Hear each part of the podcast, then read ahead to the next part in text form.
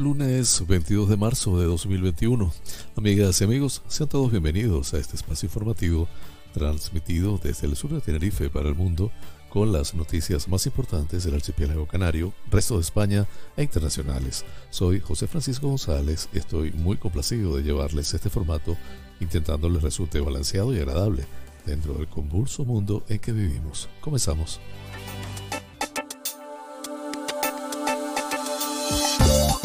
Pensamiento del día. No importa lo que esté pasando, hay una luz al final del túnel y puede parecer difícil llegar a ella. Así que si no puedes hacerlo ahora, simplemente sigue trabajando para lograrlo y encontrarás el lado positivo de las cosas. Demi Lovato. Titulares.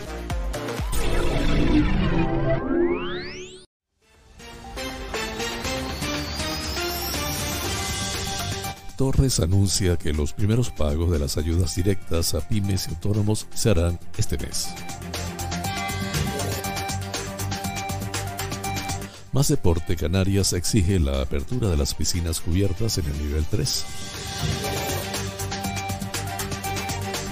Cuatro nuevos pronunciamientos judiciales ratifican las medidas del gobierno de Canarias contra la COVID-19.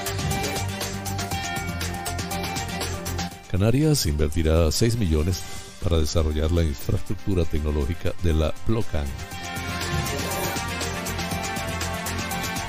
El turismo rural y vacacional da por perdida la Semana Santa y pone el foco en salvar el verano. Coalición Canaria de La Gomera reclama un frente común para poner en marcha un plan de salud mental. La Palma. El molino de los venteros de Puta Gorda vuelve a mover sus aspas. El PP dice que los espacios públicos de Valverde dan lástima. Los inmigrantes que ocupan las instalaciones del centro de El Matorral denuncian en un comunicado su situación.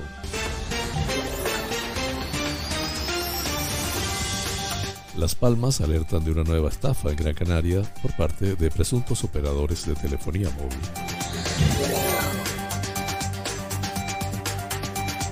El alcalde de Las Palmas de Gran Canaria trabaja con los vecinos de Ciudad Alta iniciativas sociales y culturales para el distrito.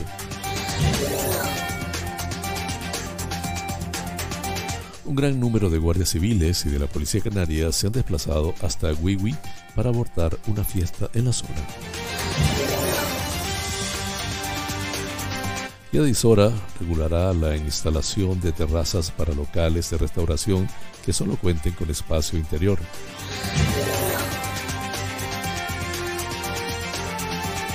San Miguel propone modificar la ordenanza de las ayudas de emergencia a emergencia social en discapacidad y personas mayores.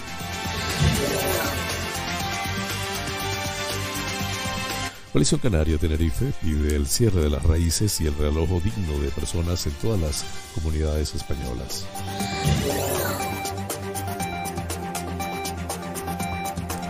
Iglesias avisa al PP de que levantará las alfombras si gobierna tras décadas de robar a manos llenas.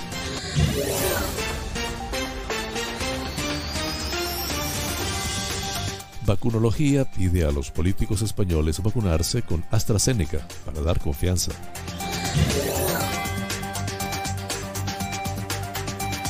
Trump regresará a las redes sociales con una plataforma propia tras su expulsión de Twitter.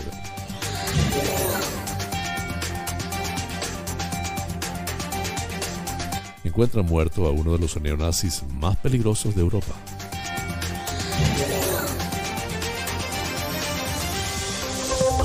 Flash informativo. Noticias Comunidad Autonómica.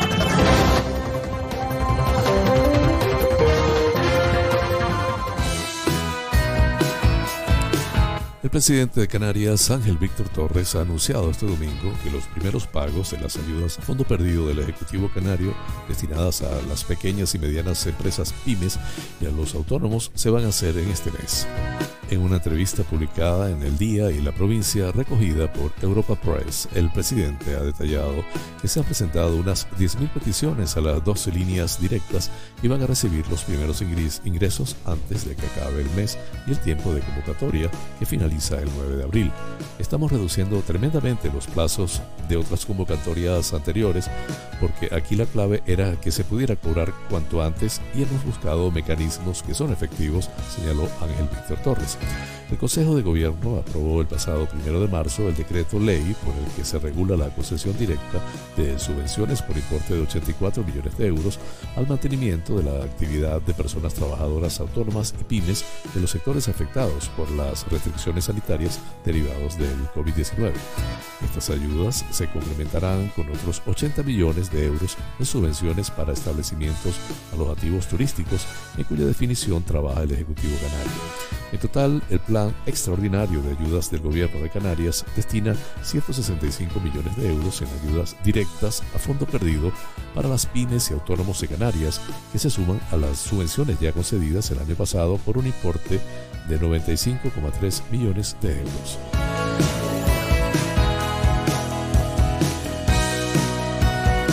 La plataforma más Deporte Canarias ha rechazado la decisión del gobierno de Canarias de no permitir la apertura de las piscinas cubiertas, restricción publicada en el Boletín Oficial de Canarias de este sábado con motivo del paso a nivel 3 de las islas de Tenerife, Gran Canaria y Fuerteventura por la situación epidemiológica ocasionada por la COVID-19.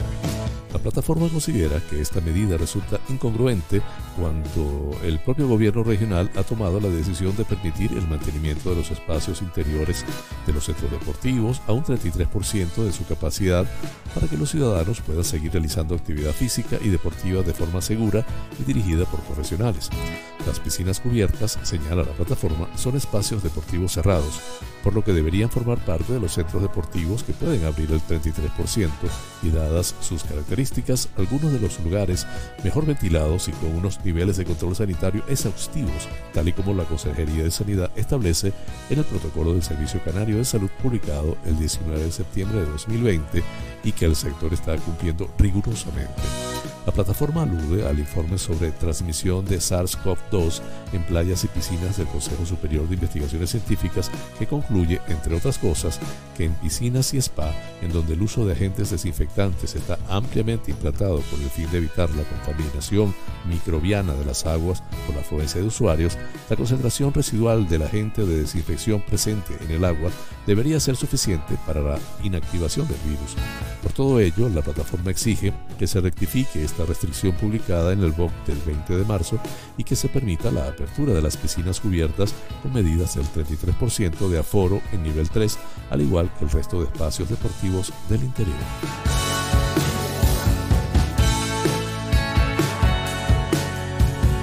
Cuatro pronunciamientos judiciales vuelven a ratificar las medidas tomadas por el gobierno de Canarias para controlar la pandemia de la COVID-19, que se suman a los autos y sentencias previas pronunciadas en este mismo sentido en los meses pasados. En esta ocasión se trata de tres sentencias y un auto, este último ya firme, del Tribunal Superior de Justicia de Canarias, que derivan de la defensa llevada a cabo por los servicios jurídicos del Ejecutivo Autonómico sobre las decisiones adoptadas en las sesiones extraordinarias celebradas los días 13, 20 y 27 de agosto, según ha estimado el consejero de Presidencia, Justicia y Seguridad, Julio Pérez. La revisión de actos por los tribunales es una garantía de los ciudadanos y una oportunidad para rectificar lo que podamos haber hecho incorrectamente. Es una satisfacción, sin duda, que hasta ahora han sido ratificadas todas las medidas seleccionadas, teniendo en cuenta que es una materia jurídicamente delicada, tan delicada y compleja como relevante. En esta ocasión, una ciudadana argumentaba en contra del uso de la mascarilla porque su obligatoriedad guarda semejanza con algunos conflictos provocados por los intentos de regular cuestiones como el uso del burka o del pañuelo islámico en el espacio público o la práctica de toples en playas o piscinas públicas. Para la sala, este argumento no se sostiene porque no guarda relación alguna a la salvaguarda del derecho a la protección de la propia imagen, que es un derecho individual, con el derecho a protección de la salud. Asimismo, esta persona defendía que los acuerdos vulneraban el artículo 9,3 de la Constitución española, por lo que se garantiza el principio de legalidad, jerarquía normativa, publicidad de las normas, la irretroactividad de las disposiciones sancionadoras no favorables o restrictivas de derechos individuales, la seguridad jurídica, la responsabilidad y la interdicción de la arbitrariedad de los poderes públicos. Esto es descartado por el tribunal por el mero hecho de que con la demanda se estaba defendiendo frente a las medidas tomadas por el gobierno. También sostenía la contendiente que la imposición de la mascarilla debería tendría que venir acompañada de explicaciones por la que se obliga el uso de la misma y acompañaba su pretensión con un informe pericial de un doctor en medicina crítico con tal medida. El tribunal reseña, entre otros argumentos, que la salud de la ciudadanía es un elemento esencial del interés general que deben atender los poderes públicos y que estas medidas optan a la supervivencia de la comunidad dado que los cubrebocas no presentan riesgos particulares para las personas que lo llevan pero su uso es eficaz para reducir el riesgo de contaminación por el virus. De hecho, apunta que la intervención en la libertad individual en el ámbito de la integridad personal, física y moral, mediante el uso de la mascarilla resultante proporcionada a los fines buscados, la protección de la salud de los ciudadanos considerados en su globalidad, así como una protección terapéutica no, no especialmente invasiva. Por último, el tribunal concluye que no ha existido vulneración del derecho al honor ya, y a la propia imagen, dado que esta persona sostenía que era estigmatizada por rechazar el uso de las mascarillas. En esta ocasión, la sala recalcó que las medidas implantadas por el Ejecutivo, entre las que estaban la reducción del aforo y distancia de seguridad, la prohibición de salida de los residentes de los centros sociosanitarios o la obligación del uso de la mascarilla, se relevaban necesarias y proporcionadas para evitar o minimizar los contagios tanto en espacios públicos como privados. A estas tres sentencias hay que añadir un auto de finales de 2020, ya firme y también resuelto por la sección segunda de la Sala de lo Contencioso Administrativo del Tribunal Superior de Justicia de Canarias, en el que se estimó la alegación de la comunidad autónoma de archivar un recurso contencioso administrativo presentado por una asociación de consumidores contra los acuerdos del 13 de agosto de 2020 por no tener un vínculo entre la asociación y el objeto del proceso y porque los fines de la asociación expuestos en sus estatutos no guardan relación con el procedimiento ni consta un conjunto relevante de asociados en Canarias.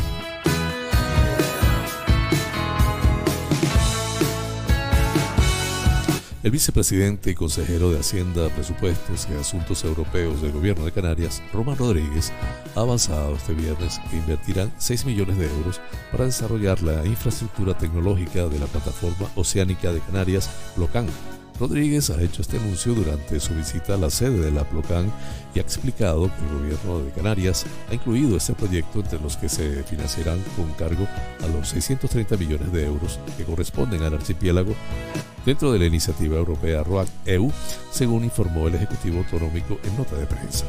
Al respecto, ha señalado que el programa habilita importantes inversiones en educación, sanidad o servicios sociales, así como en materia de investigación e innovación. Rodríguez ha reconocido que muchas veces se tiene olvidada la ciencia, acordándose solo de ella cuando se la necesita de verdad, como ha ocurrido ahora con la pandemia. Agregó que la PROCAN es una institución científica de referencia en la investigación marina y pueden actuar como polo de atracción de, de cuantiosas inversiones foráneas, muchas de ellas ahora mismo en ejecución. Por ello ha manifestado que su presencia este viernes en la sede era para mostrar el compromiso del Ejecutivo Nacional con la labor investigadora de la plataforma, que ya cuenta con unos años de vida y constituye un factor de conocimiento fundamental para el avance tecnológico y económico del archipiélago. En este sentido, se expuso que los dos objetivos principales son la transformación digital de la observación marina y el desarrollo de nuevas tecnologías, no solo desde el punto de vista de investigación, vigilancia y control, sino como nuevas oportunidades empresariales de negocio. Así, la monitorización se efectúa mediante tres tipos de instrumentos, tales como son los drones de observación desde el aire, drones que navegan en la superficie del agua accionados por paneles solares y la energía de las olas, así como vehículos en forma de torpedo que pueden sumergirse a una profundidad de mil metros para recoger datos que, al emerger, transmiten vía satélite para su análisis. Estos aparatos, provistos de batería, pueden estar hasta seis meses en el mar y atravesar el Atlántico gracias a que disponen de una válvula a modo de vejiga natatoria que permite hundirse y ascender en el medio marino mediante flujo de aceite sin consumir energía. Por su parte, el director de la Procan, José Joaquín Hernández, ha querido agradecer el compromiso del vicepresidente con el consorcio, afirmando que la inversión de 6 millones de euros mediante dos cables anclados de 5 megavatios, la evacuación de la electricidad del banco de ensayos, añadió que se trata de una infraestructura que es vital para atraer proyectos internacionales en diferentes especialidades.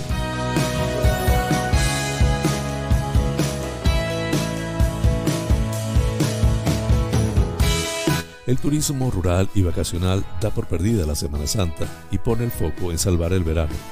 Baja la ocupación de los alojamientos que esperan mantener un mínimo en las reservas en el ámbito insular ante las nuevas restricciones. Se pone en foco en el turismo local que busca el contacto con la naturaleza y los espacios abiertos para evitar las multitudes. Las nuevas restricciones de movilidad que el gobierno dio a conocer este jueves de cara a la Semana Santa ha supuesto un aumento de las cancelaciones. El nivel rojo en Tenerife, Gran Canaria y Fuerteventura hacen a las islas poco atractivas para una escapada y la necesidad de acreditar una prueba PCR negativa para moverse entre islas limita no solo el turismo exterior sino el local. Las expectativas no son nada halagüeñas, ha apuntado Doris Borrego, presidenta de la Asociación Canaria de Alquiler Vocacional, ASCAF. Para dos o tres días a la gente no le merece la pena realizar un test, por lo que si antes esperábamos remontar un poco con el turismo de las islas, aunque también estábamos pendientes de los países emisores, ahora nos estamos circunscribiendo solo a nivel insular. Precisamente, Miriam Rodríguez, gerente de Artenatur, empresa turística que gestiona seis alojamientos rurales en el municipio de Artenara, en la Canaria, ha registrado un pleno de familias procedentes de la isla para las próximas fiestas. Las piscinas que fueron el mayor reclamo tras la cuarentena continúan siendo un valor añadido a la hora de elegir el, alojamiento, aunque no de peso teniendo en cuenta el tiempo inestable que prima en las islas en esta época del año. Desde ASCAF, sin embargo, aseguran que han dado por perdida la Semana Santa y ponen el foco en las vacaciones de verano. Necesitamos avanzar urgentemente con la vacunación y apelamos a la concienciación de la sociedad para mantener la incidencia al mínimo en los próximos días y así recuperar no solo el turismo, sino salvar la economía de las islas. Si hasta hace una semana la ocupación de las viviendas vacacionales se mantenía sobre el 50%, un dato positivo en comparación con los gestores de establecimientos hoteleros canarios, tras las medidas del gobierno regional se han reducido hasta el 30% frente al 90% registrado en 2019. En esta línea, la oferta de sol y playa no termina de llamar al turista local, mientras que los cierres perimetrales del resto de comunidades autónomas han limitado los desplazamientos peninsulares y el turismo extranjero se enfrenta a sus propios obstáculos. Las restricciones de entrada de Reino Unido a España, los malos datos de la pandemia en Francia, Holanda e Italia, o la inclusión de Canarias en la lista alemana de destinos poco seguros para viajar dibujan un escenario negro. Las reservas en las Islas Verdes bajan por los PCR. La tendencia del turismo hacia espacios verdes favorecía sobre todo a las islas occidentales, La Gomera, La Palma y El Hierro, cuya marca se aleja de las grandes aglomeraciones en favor de una mayor presencia de la naturaleza. Es por ello que las perspectivas de cara a Semana Santa eran de lo más favorables y se situaban a la cabeza de la recuperación económica del turismo con una ocupación de casi el 100% en algunos casos, hasta la comunicación de las nuevas restricciones que obligan a los turistas a realizar una PCR.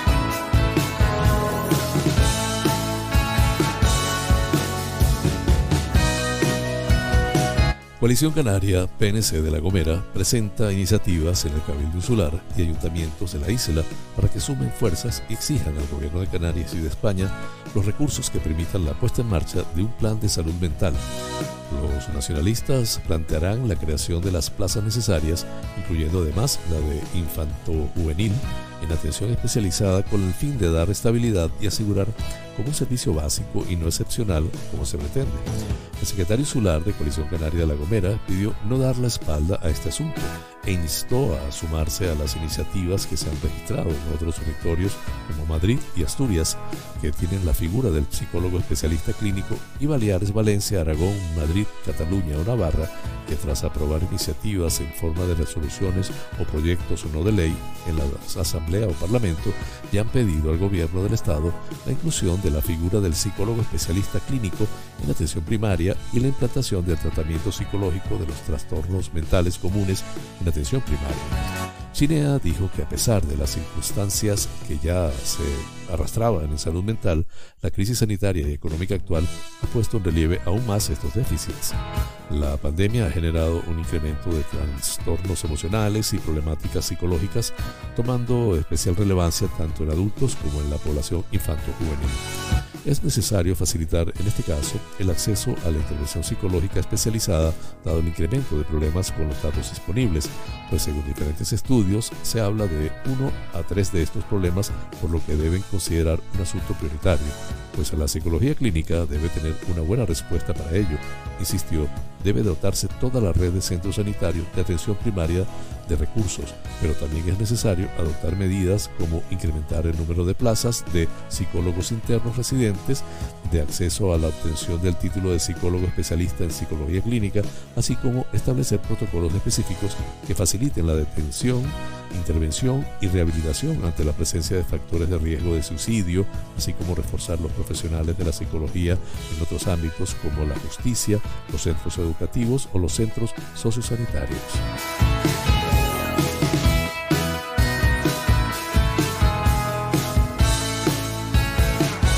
La Palma. El molino de los venteros ya ha sido rehabilitado. El viento ha vuelto a mover las aspas el molino de los venteros de Punta Gorda, en el barrio del Roque. Este destacado conjunto etnográfico ha sido restaurado en el marco de un convenio del Ayuntamiento y la Consejería de Cultura del Cabildo.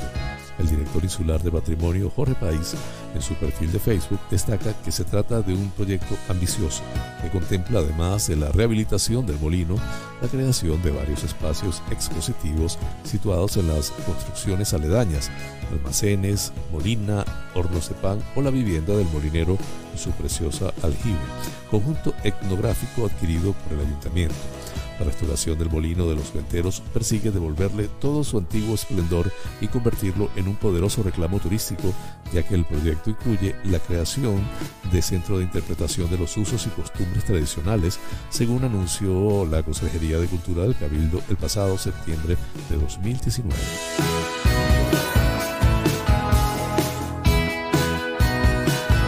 El hierro. El PP dice que los espacios públicos de Valverde dan lástima.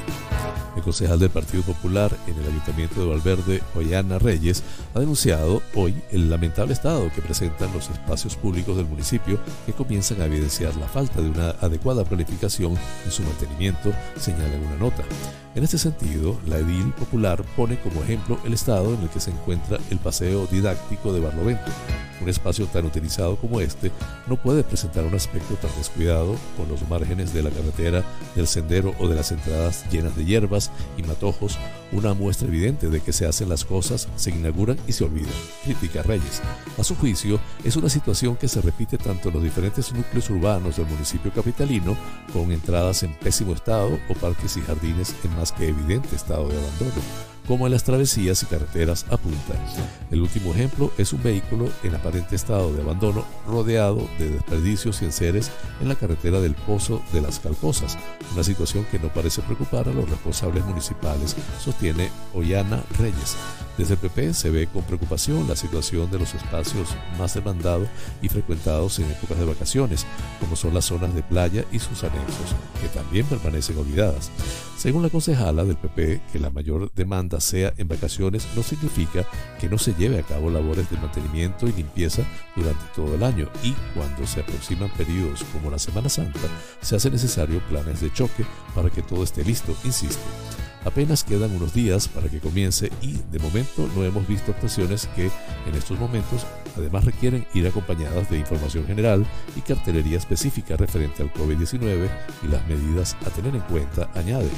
Es más que evidente que el grupo de gobierno no cuenta con adecuado planeamiento donde se, se contemple cubrir las necesidades del municipio, concluye Ollana Reyes.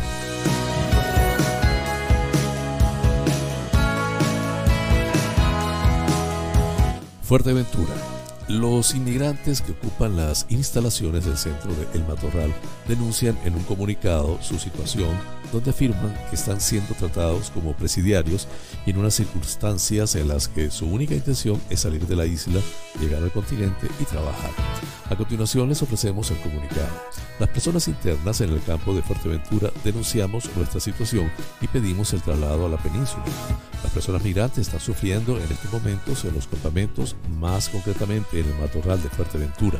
Tenemos familias en la península. Venimos buscando un futuro digno para nosotros y para ellas. Pedimos al gobierno español que nos ayude o por lo menos nos permita llegar a nuestras familias en España. Estamos hartos de que nos traten así.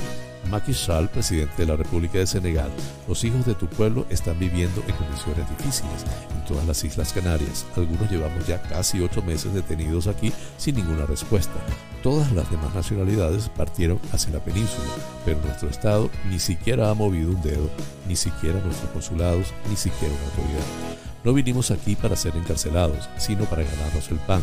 Muchos de los migrantes padecen enfermedades atroces, están estresados frente a esta ratonera de la cual no saben cuándo ni cómo salir.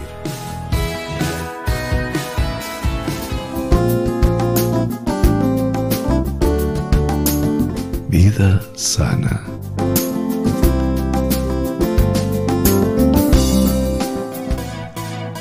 España es uno de los mayores productores de aceite y de mejor calidad. Los beneficios están asociados a la calidad, por ello las propiedades beneficiosas se asocian al aceite virgen extra.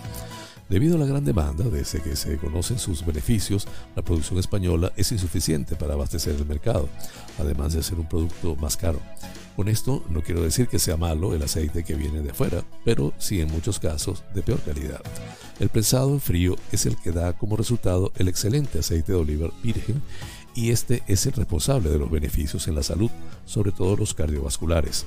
Actualmente se ha visto que mejora el Alzheimer y otras enfermedades neurodegenerativas que controla un número elevado de la población. Estos descubrimientos de gran importancia son un primer peldaño de una larga escalera que hay que subir en la investigación de este producto y que comenzó hace 10 años cuando un investigador americano en un congreso de Sicilia detectó al probar aceite de olivar virgen un picor similar al que experimentaba cuando tomaba ibuprofeno, medicamento de sobra conocido. Este hecho le llevó a iniciar una investigación en la que acabó aislando un aldehído, el oleocantal de propiedades antiinflamatorias similares al medicamento antes mencionado. A partir de aquí, la investigación no ha parado de desarrollarse, llegándose a descubrimientos en el campo de la medicina y la salud. Flash informativo. El tiempo en Canarias.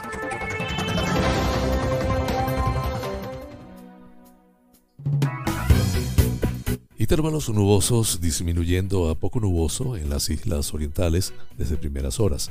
Baja probabilidad de lluvias débiles ocasionales en las islas occidentales. Temperaturas en ligero descenso en general. Viento del nordeste disminuyendo y girando a componente este en cumbres. Las temperaturas se encontrarán entre los 11 grados, las mínimas, y los 28 grados centígrados, las máximas en Canarias.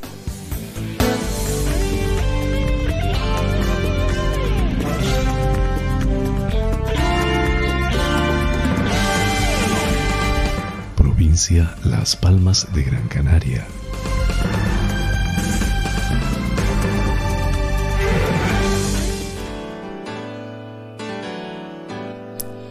La comandancia de la Guardia Civil de Las Palmas ha alertado de que se están recibiendo diferentes denuncias en las que los perjudicados son estafados por presuntos operadores de telefonía móvil.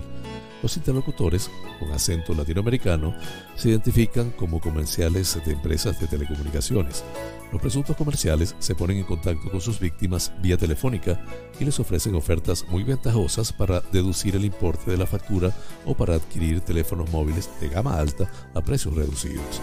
Tras la oferta a los perjudicados y con la excusa de tener que abonar gastos de envío o realizar algún pago, los estafadores solicitan la numeración de las tarjetas bancarias, las cuales son utilizadas posteriormente para realizar envíos de dinero a través de empresas remesadoras online.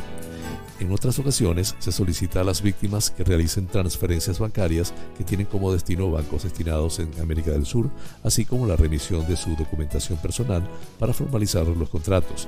Los teléfonos utilizados por estas personas tienen prefijo de ciudades como Madrid o Sevilla, así como teléfonos móviles con numeración nacional no facilitar los datos personales hasta que no esté totalmente seguro de que la llamada es desde una operadora legal. Asimismo, recuerda que las operadoras no solicitan contraseñas de tarjetas, códigos de pago ni transferencias y se recomienda ser cauteloso con las llamadas que prometen ofertas tentadoras, premios y o préstamos. También es aconsejable buscar en Internet el número desde el que se realizó la llamada para comprobar si fue reportado por otros usuarios y comunicarse con el número de atención al cliente de la entidad que supuestamente realiza la llamada para comprobar la veracidad o solicitar al interlocutor detalles para verificar la veracidad de la procedencia de la llamada.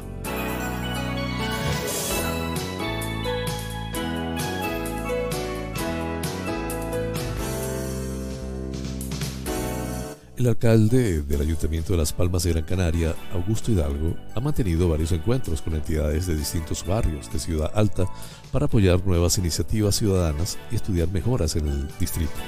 De esta manera, Hidalgo se ha trasladado esta semana hasta las instalaciones de la concejalía para mantener encuentros individuales con distintos colectivos y vecinos a nivel particular con el objetivo de abordar las iniciativas que están llevando a cabo el consistorio en la zona, así como para dar soluciones a las propuestas que han ido trasladando los ciudadanos. El primer edil ha tratado el proyecto comunitario que con apoyo del distrito han impulsado varias familias del barrio del Atlántico, las posibles mejoras en materia de infraestructuras deportivas en Cruz de Piedra o la iniciativa de recuperación histórica que está llevando a cabo una vecina de Las Torres.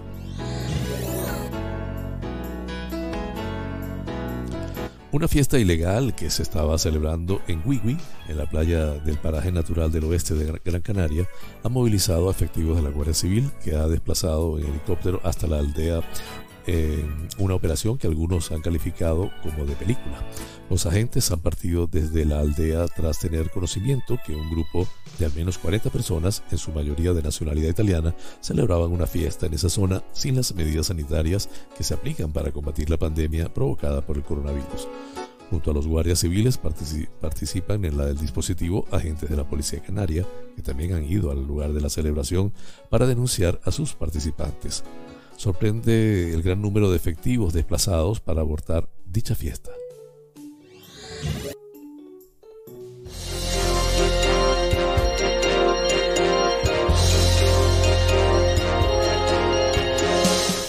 Provincia Santa Cruz de Tenerife.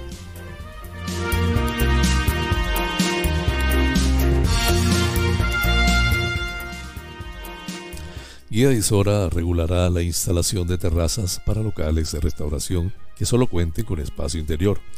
La medida busca apoyar el sector hostelero, al sector hostelero ante las nuevas restricciones de nivel 3 a partir del lunes 22. Serán autorizados solo aquellos que sean susceptibles de obtener licencia conforme a la normativa de aplicación, cumpliendo los siguientes condicionantes. Presentar licencia de apertura, cumplir con criterios de seguridad necesarios, así como que no represente un obstáculo para peatones ni acceso a garajes y viviendas. Se acondicionarán estacionamientos de vehículos para aquellos locales que lo soliciten. No se podrá ampliar las terrazas a aquellos que ya cuentan con ese espacio, cuyo aforo seguirá siendo del 50%. El establecimiento y el espacio de uso público que se pretende ocupar no podrán encontrarse separados por una vía de circulación No se podrá invadir la franja destinada a la circulación de vehículos. El espacio ocupado en la banda de calzada se delimita claramente del resto de la calzada mediante valla tipo jersey de hormigón, de plástico relleno de arena o elementos similares y que garantizan la seguridad de los usuarios. Esta medida está orientada a apoyar al sector hostelero y comercial del municipio supone un nuevo esfuerzo del ayuntamiento por respetar las medidas sanitarias establecidas, a la vez que se facilita la posibilidad de uso de los espacios externos, evitando las pérdidas económicas que supondría el cierre de estos locales de cara a Semana Santa, tal y como ya se hizo en, también, también en Navidad, dijo Josefa Mesa, alcaldesa del municipio.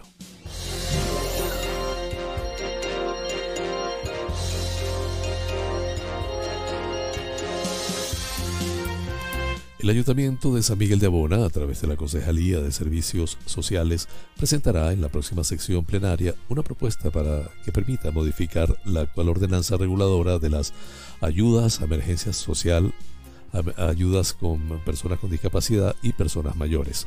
El alcalde Arturo González declara que se trata de una propuesta que tiene por objetivo adaptar esta ordenanza puesto que durante los dos últimos años, especialmente los últimos meses, y con la crisis socioeconómica provocada por la COVID, desde los servicios sociales se ha evidenciado la necesidad urgente de modificar algunos artículos y apartados, los cuales se han quedado obsoletos ante la actual realidad social y económica de muchas personas. Explica además González que la experiencia y el trabajo diario desarrollado en esta área nos hacen ver que ahora mismo las necesidades no son son, diferentes, sino que son más y nuestro cometido principal a día de hoy es cubrir esas necesidades. Así, entre las novedades que presentaría la nueva ordenanza, destaca el hecho de reforzar el número y la cuantía de ayudas en alimentos, medicamentos o alquiler, que son las más demandadas. Eh, se aumenta además la cuantía de las ayudas que ya existían para alojamiento alternativo, gasto de agua y luz, arreglo de vivienda o compra de prótesis, o se añade la ayuda al pago de la hipoteca para evitar el desahucio cuando hay deuda acumulada.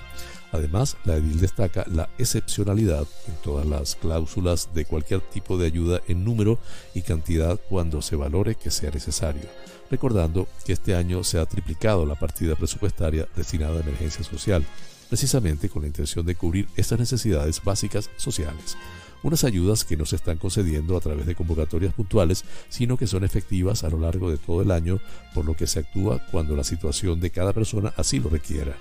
La ordenanza recogería también la modificación de criterios de baremación, con la intención de llegar a un mayor número de vecinos, como es el caso de la ampliación de la renta per cápita y los conceptos que se deducen.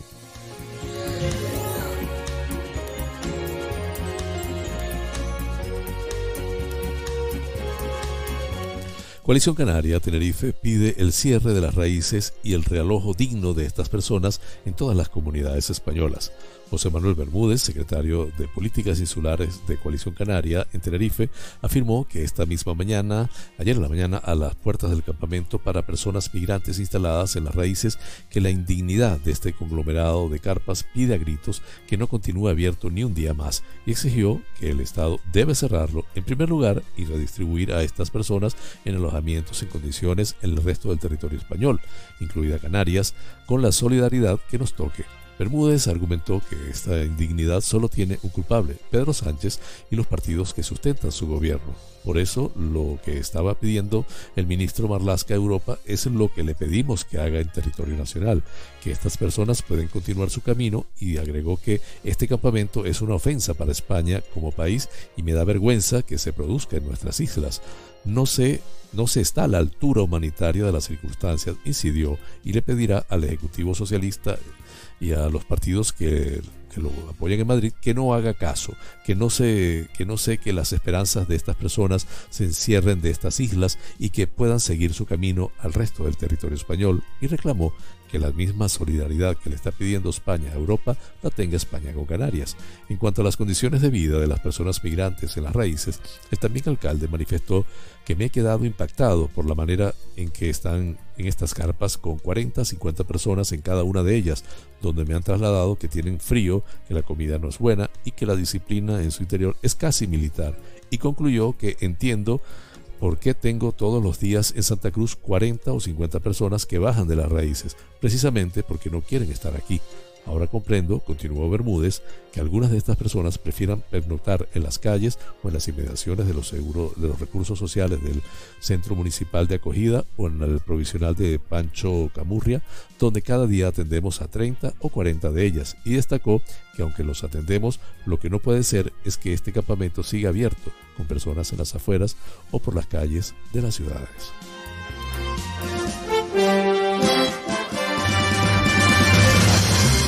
Noticias que inspira.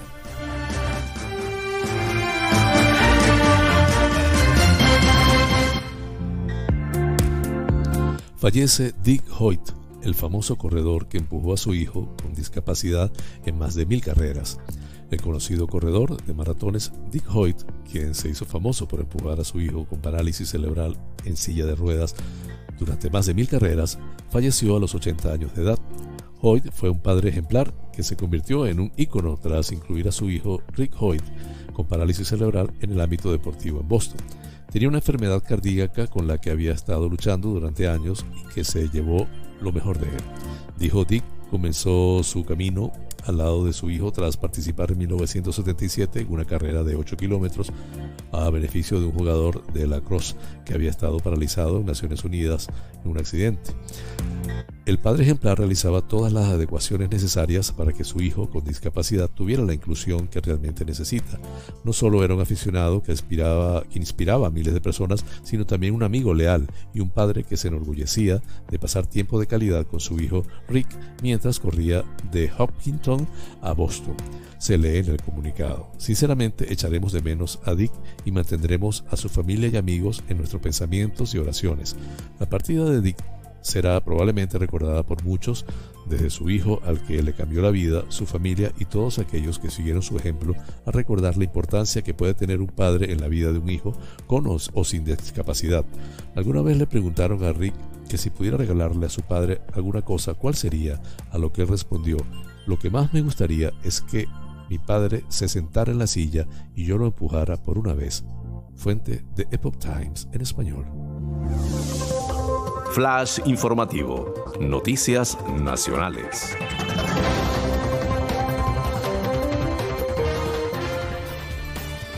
Iglesias avisa al PP de que levantará las alfombras si gobierna tras décadas de robar a manos llenas. El líder de Podemos y futuro candidato a la Comunidad de Madrid Pablo Iglesias ha asegurado que la región es el último reducto del poder institucional del PP y por ello ha prometido que van a levantar las alfombras cuando gobierne tras décadas de robar a manos llenas y desobedecer la ley por parte de los populares. En este sentido, ha asegurado que la opción de un gobierno de izquierdas en esta autonomía preocupa al PP, dado que con esa fiscalización de la gestión de la Comunidad de Madrid, la presidenta regional de funciones, Isabel Díaz Ayuso, y otros muchos dirigentes quizás son imputados como sus predecesores y terminen en la cárcel por robar a los ciudadanos. Así lo ha puesto de manifiesto durante su intervención telemática en el acto La vivienda, derecho o bien de mercado, que ha protagonizado junto a la coportavoz estatal de Podemos, Isa Serra, la secretaria de Estado para Agenda 2030 y futura ministra de Derechos Sociales, Ione Belarra, el responsable del área de Economía de Podemos, Nacho Álvarez, y la dirigente de Izquierda Unida, Sol Sánchez. Todos ellos le han agradecido su disposición a ser candidato a Madrid durante un acto que ha marcado las políticas de vivienda como aspecto relevante para la precampaña y campaña de Unidas Podemos. Para Iglesias, Madrid es territorio clave en materia de regulación de la vivienda, dado que se ha instalado una dinámica trompista con Ayuso, quien plantea abiertamente desobedecer la ley, cuando la justicia le ha requerido que revierta la vivienda de 3.000 viviendas del antiguo IBIMA a fondos de inversión en 2013 y es que el líder de Podemos ha censurado el poder de los corruptos y la mafia para tratar de seguir gobernando en Madrid, como se dio en el famoso Tamayazo cuando se compró a dos antiguos diputados del PSOE para que los populares siguieran ostentando el gobierno regional, algo que en su opinión también ha ocurrido en Murcia para desbaratar una moción de censura contra el popular Fernando López Miras. Madrid fue el terreno predilecto de la corrupción, indicó.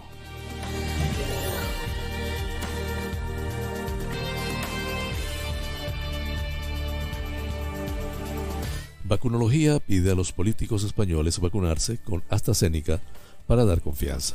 El presidente de la Asociación Española de Vacunología, Amos García Rojas, ha propuesto que todos los políticos se vacunen con la vacuna AstraZeneca para volver a generar confianza en la misma. La administración de esta vacuna fue suspendida provisionalmente en España a la espera de que la Agencia Europea del Medicamento, EMA, verificara su seguridad tras las dudas suscitadas por su supuesta relación con casos de trombosis.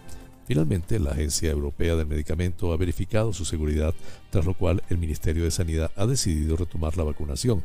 Pero este episodio ha generado algunas reticencias y miedos en la ciudadanía sobre su administración, ante lo cual Amos García Rojas, médico epidemiológico y vacunólogo, ha aprovechado su cuenta en Twitter para proponer una manera de recuperar la confianza de la población en su administración. Tras todo lo acontecido con la vacuna de Oxford AstraZeneca, hay que volver a generar confianza en la misma y creo que una estrategia acertada sería la de que nuestros políticos todos contribuyeran vacunándose con luz y taquígrafos. Ahí lo dejo ha dejado escrito en su cuenta. Las dudas sobre AstraZeneca han llevado a políticos en otros países a vacunarse con ella, como los primeros eh, ministros del Reino Unido, Boris Johnson, o de Francia, Jean Castex.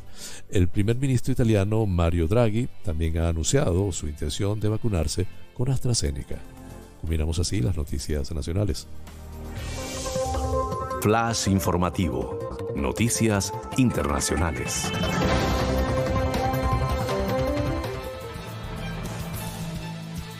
Donald Trump regresará a las redes sociales con una plataforma propia tras su expulsión de Twitter. El expresidente estadounidense Trump tiene previsto regresar pronto a redes sociales con una plataforma propia después de ser vetado de redes como Twitter a raíz del asalto de sus seguidores al Capitolio el pasado 6 de enero. Además de una red social propia, Trump podría lanzar su propia cadena de televisión para captar a la audiencia de Fox News, primera cadena en señalar a Joe Biden como vencedor en el estado clave de Arizona en la noche electoral. Sin embargo, uno de los asesores de Trump, Hassan Miller, ha explicado este domingo en la propia Fox News que la principal prioridad son ahora mismo las redes sociales. Desde el relevo en la presidencia el pasado 20 de enero, Trump ha limitado drásticamente su presencia pública y vive en su mansión de Mar-a-Lago, en Florida. Mantiene su pulso por el control del Partido Republicano con vistas a una posible candidatura presidencial en 2024. Tiene ya más de 20 senadores y más de 50 congresistas llaman o peregrinan hasta Mar-a-Lago, ha destacado Miller, que ha instado a los medios de comunicación a prestar atención este lunes a Georgia, porque Trump tendrá un enorme apoyo nuevo.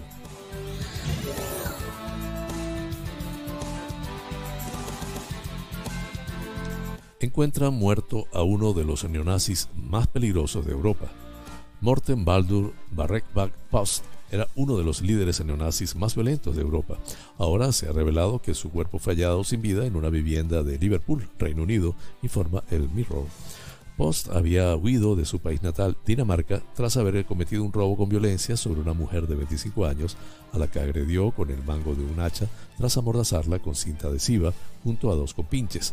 Tras otro cargo de agresión en la noche de fin de año de 2020 en el barrio de Idobre, en Copenhague, huyó a Reino Unido, en concreto a la ciudad de Liverpool, donde se estableció como tatuador. Según el informe policial, ahora desvelado, su cuerpo fue hallado en septiembre en el barrio de Anfield. Las primeras investigaciones apuntan a que la muerte se trata de un suicidio.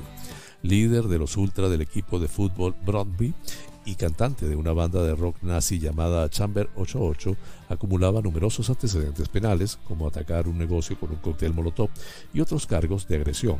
El grupo de investigación de izquierda Redox lo describió como uno de los nazis más violentos de Dinamarca y estaba considerado como uno de los más violentos del continente europeo.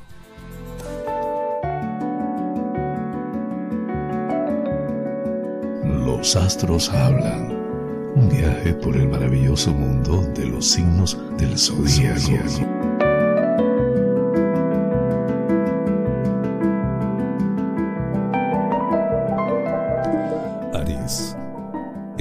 Entre gente divertida, pero no olvide a los suyos. Sea cauto con su dinero. No es el momento de arriesgar. Cualquier tipo de estudios se le dará muy bien. Siga al pie de la letra los consejos médicos. Tauro. Día de inestabilidad sentimental. Evite los excesos económicos. Le vendría bien independizarse laboralmente. Ninguna enfermedad de importancia acecha su salud. Géminis. El amor favorece a las mujeres de este signo. Tiene una suerte envidiable con el dinero. Tiene suficiente capacidad de trabajo para hacer de todo. Evite las comidas muy grasas. Cáncer. Con el amor conseguirá ese ansiado equilibrio. Es hora de controlar sus gastos y echar cuentas. Buen día para demostrar su valía en el trabajo. Una importante crisis de agotamiento se apodera de usted. Leo. Sea más valiente y láncese a una aventura pasional. Busque soluciones para sus problemas económicos. Va a conseguir sus metas profesionales.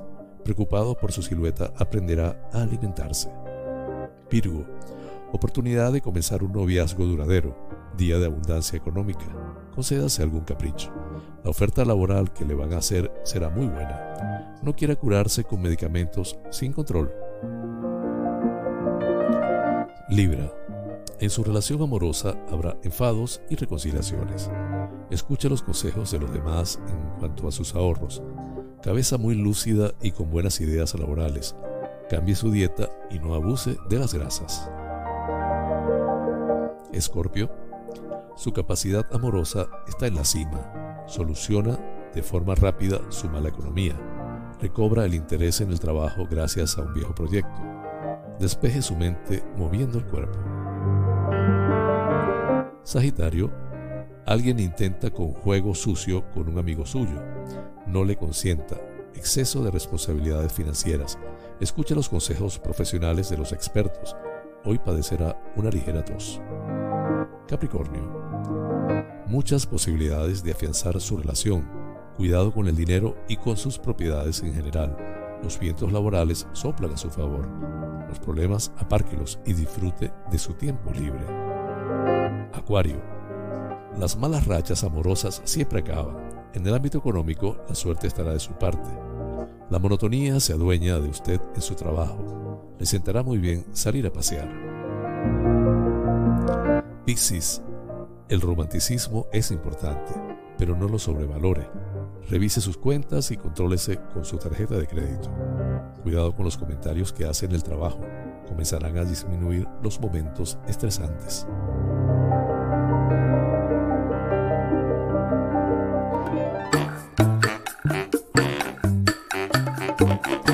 Amigas y amigos, hemos llegado al final del programa deseando les haya sido provechoso. Por mi parte, les invito para mañana a la misma hora y por el mismo lugar para encontrarnos con el acontecer de las Islas Canarias y el mundo. En la dirección, producción y presentación del programa, quien tuvo el inmenso placer de acompañarles, José Francisco González. Les invito a suscribirse en mi canal de YouTube, Canarias es Noticia en Directo, y activar la campanita para que el sistema les avise de cada nueva publicación de noticiero. Mil gracias por la atención prestada y recuerden, es mejor ocuparse que preocuparse.